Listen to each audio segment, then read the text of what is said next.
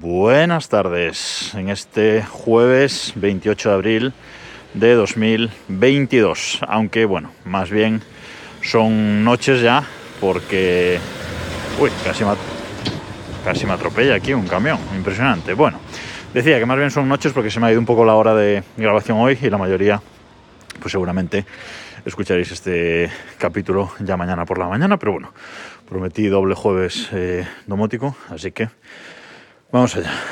Y os decía esta mañana que eh, he puesto en casa o he iniciado en casa una nueva red eh, Zigbee, porque no la tenía en mi domicilio habitual, solo la tenía en la casa del, del pueblo hasta ahora y visto lo que está pasando con Tuya, lo que os conté esta mañana, pues eh, voy a empezar a meter mucha más caña al Zigbee en casa, aparte de, eh, como digo, del hub de Acara, este que tengo, bueno, tengo varios, eh, que ya todo va por, por Zigbee, pero bueno, quiero montar, digamos, una red independiente desde dispositivos que no sean pues de esta marca extendida de Xiaomi.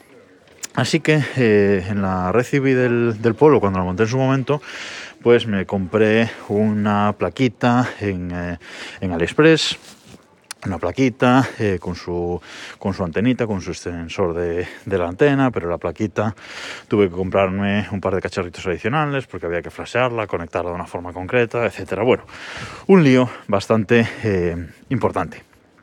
Y Además que esta vez quería eh, que lo que me comprara para ponerle eh, el Zigbee a la Raspberry Pi, pues que fuera Zigbee 3.0 eh, ya, aprovechando y quería que fuera pues más sencillo que la última vez. Porque mm, lo que sí que eh, quería montar era Zigbee to MQTT, que es eh, algo de lo que ya os hablé en, este podcast, creo que en el capítulo 197, que os lo dejo en las notas de este episodio, porque si lo queréis reescuchar. Y la cuestión es que, eh, bueno, yo instalé mediante Docker este Zigbee to MQTT en la Raspberry de mi domicilio habitual, que no lo tenía instalado. Y este, este programilla pues es compatible pues, con un montón de eh, dongles eh, o de dispositivos que son los que físicamente pues eh, luego mm, ofrecen la conexión Zigbee. como digo, es compatible con un montón de, dispositivos. Os dejo el enlace también en las notas de este episodio de, de la web oficial de Zigbee 2 MQTT en la que nos indica todos los dongles que, que, son compatibles y que se pueden utilizar. y uno de estos que, aparece ahí es el dongle eh, de Sonoff. Eh, Sonoff tiene un bridge eh, Zigbee, del que también os hablaré en el futuro, pero también tiene ahora un pequeño dongle, un pequeño, digamos, es como un, USB, como un pendrive USB, que tiene una antenita un poquito más grande, con un pendrive USB, con una conexión USB-A y con una antenita. se denomina Sonoff Zigbee 3.0 USB Dongle Plus. Bueno, ahí lo tenéis.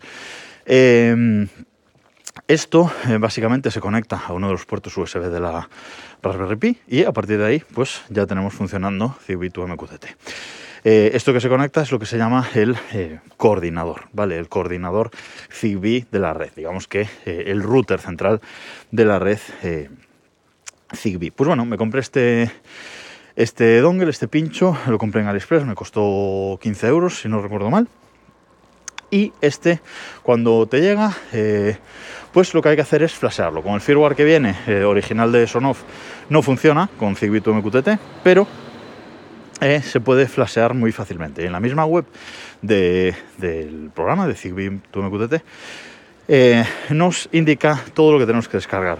Nos da la opción de descargarnos un par de firmware diferentes es decir, de descargarnos el firmware para hacer coordinador este pincho o también podemos descargar nosotros firmware para hacer este, este pincho eh, modo router de una red Zigbee. Es decir, podemos hacerlo el router central de nuestra red o también flashearlo como en router extensor de la red eh, Zigbee.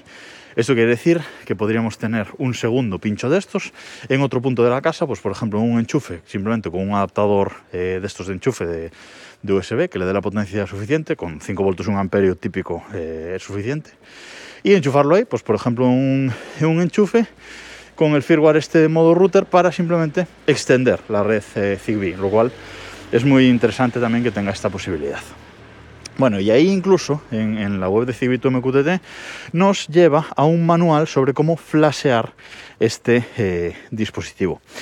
Y es muy sencillo flashearlo, porque lo único que hay que hacer es abrirlo, que tiene dos tornillitos eh, en uno de los lados muy fáciles de, sacar, mm, desatornillar los dos tornillitos, sacas la plaquita que hay, que hay dentro y enchufas la plaquita al, al ordenador pulsando uno de los botones. Tiene dos botoncitos, pues mantienes pulsado uno de los botones mientras lo enchufas y luego ya sueltas el botón y ya está en modo eh, flasheo. Luego eh, hay que descargarse un eh, programilla que pone en ese manual que, os digo, un programilla que se llama Flash Programmer 2, que es un programa que sí que es verdad que solo está para Windows, pero bueno, yo lo he hecho en el Mac utilizando Parallels con, con Windows 11 instalado y eh, lo he podido eh, flashear igualmente desde, desde el Mac, o sea que tampoco tenemos esa eh, limitación.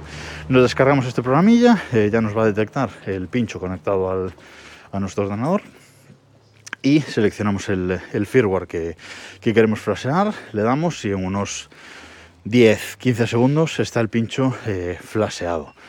Lo quitamos, volvemos a ponerle los tornillitos, lo metemos en su carcasa, le ponemos los tornillitos, lo enchufamos a la Raspberry Pi y ya está funcionando. Eh, igual me he enrollado demasiado, pero eh, es que el proceso es así, es pinchar el pincho al ordenador, abrir este programa, seleccionar el firmware, flashear y quitar. O sea, ya está, es muy fácil eh, y muy directo de, de flashear y ya lo tengo funcionando, como os digo. y es una maravilla, la verdad, porque Ahora, en base a la interfaz, que por cierto, Cibito MQTT tiene una interfaz web ya propia. Hasta ahora dependían de otros, de otros Docker o de otros desarrollos para la interfaz eh, gráfica, pero ahora eh, tiene una interfaz gráfica propia muy completa, la verdad. Visualmente a lo mejor no es la más bonita del mundo, pero es muy completa en cuanto a opciones e información que nos da sobre los dispositivos conectados. Desde ahí le damos a eh, añadir dispositivos y en el dispositivo Zigbee que queramos añadir, lo de siempre. Mantenemos el botoncito pulsado 5 segundos y ya se une directamente. Zigbee to MQTT ya descarga toda la información del dispositivo eh, concreto, ya nos aparece incluso una imagen, las opciones que, nos da, incluso eh, si ese dispositivo puede recibir actualizaciones, las actualizaciones eh, se pueden descargar desde ahí, una auténtica maravilla y bueno, eh, ya le iré instalando eh, cosillas. Ya de momento le he conectado un eh, sensor de, puerta de estos de Acara. En vez de conectarlo al hub de Acara, pues lo he conectado por fuera, lo he conectado a esta red independiente. Y estoy pensando que quizás todos los dispositivos Zigbee que tengo ahora mismo en mi domicilio habitual eh, todos los que no use para eh, que se active la alarma de cara, que eso sí que tienen que estar conectados al, hub, pues un par de sensores de, de puertas, sensores de movimiento, etcétera. Todos esos que no estén eh, relacionados seguramente los quite del hub de Acara y los ponga en esta red independiente de la, de la Raspberry para tener todo un poquito más centralizado y mejor organizado. Pero bueno, ya sabéis, este dongle por 15 euros tenéis en casa una, una muy completa y muy eh, configurable, sobre todo. Y nada más por hoy. Nos escuchamos mañana.